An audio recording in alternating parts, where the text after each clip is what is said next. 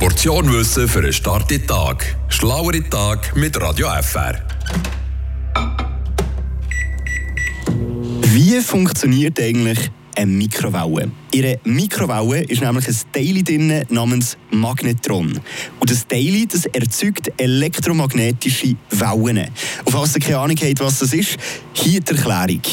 Licht ist nämlich ohne elektromagnetische Welle und die Mikrowelle liegt auch auf dem Lichtspektrum. Und zwar direkt zwischen der Radiowelle, wo ihr jetzt äh, das zum Beispiel gehört, was ich jetzt hier sage, und der ultravioletten Welle. Also Licht, das wir nicht sehen können. Gut, dann haben wir das schon mal. Je nachdem, wie schnell so eine Welle schwingt, können sie gewisse Moleküle beeinflussen. Bei der Mikrowelle werden vor allem die Wassermoleküle so hart in Schwingen gebracht, dass sie erhitzen. Und genau so funktioniert es eigentlich. Die USA hat diese Technologie übrigens auch in so eine Anti-Streik-Waffe verbaut.